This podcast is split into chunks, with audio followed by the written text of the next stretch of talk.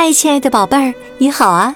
我是小雪老师，欢迎收听小雪老师讲故事，也感谢你关注小雪老师讲故事的微信公众账号。今天呢，小雪老师带给你的绘本故事名字叫《汤姆的神秘宝贝儿》，选自《小兔汤姆成长的烦恼》图画书系列绘本。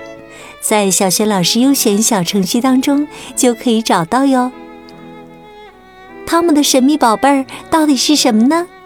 一起来听故事吧。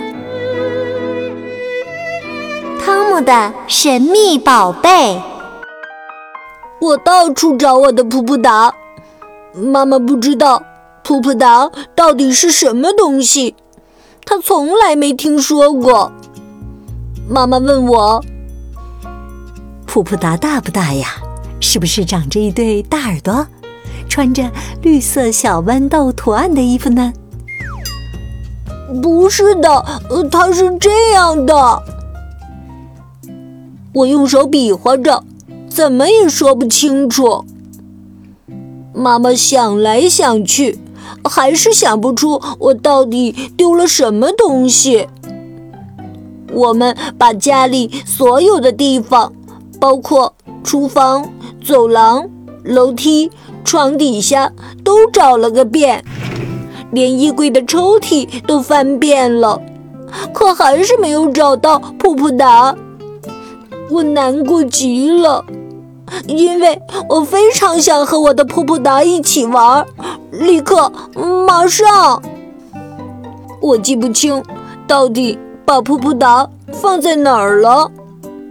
于是我跑到花园里问爸爸，让爸爸和我一起找，可还是不见噗噗达的踪影。我很失望，爸爸倒是挺高兴的，因为他找到了自己丢了很久的榔头。第二天，我跟着妈妈来到储藏室，把这里又翻了个遍，可还是找不到。我大声哭喊起来：“噗噗达不见了！”爸爸又带我来到工具间，桌子上、架子上、除草机上都没有。噗噗达真的不见了。我一边翻着妈妈的洗衣筐，一边喊：“噗噗达，你在哪儿？”妈妈开始对找噗噗达有点不耐烦了。噗噗达不见了，噗噗达不见了，这房间里的东西都跟噗噗达不一样。我倒在沙发上，又哭又闹。几天以后，安娜阿姨和她的孩子们一起到我家过周末。我问安娜阿姨：“你知道噗噗达在哪儿吗？”阿姨根本不知道我在说什么。妈妈见了安娜阿姨，非常高兴。在花园里喝下午茶的时候，妈妈和阿姨有说不完的话。突然，妈妈听到我在和其他小孩子说噗噗达的事情，就走了过来。可没等妈妈走到我们身边，大家又都不出声了。一切又回到了从前。爸爸妈妈很快就忘记了那个神秘的噗噗达。我也把这件事抛在了脑后，和玩具们玩着老师与学生的游戏。一天晚上，爸爸专心地读着报纸，妈妈在织毛衣，我在读一本关于动物的书。当看到其中一页时，我轻声地说道：“哦，一个噗噗达！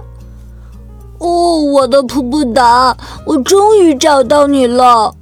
爸爸说你叫河马。”为了找这个神秘的噗噗达，我把爸爸妈妈折腾的够呛。呵呵，我是不是很淘气？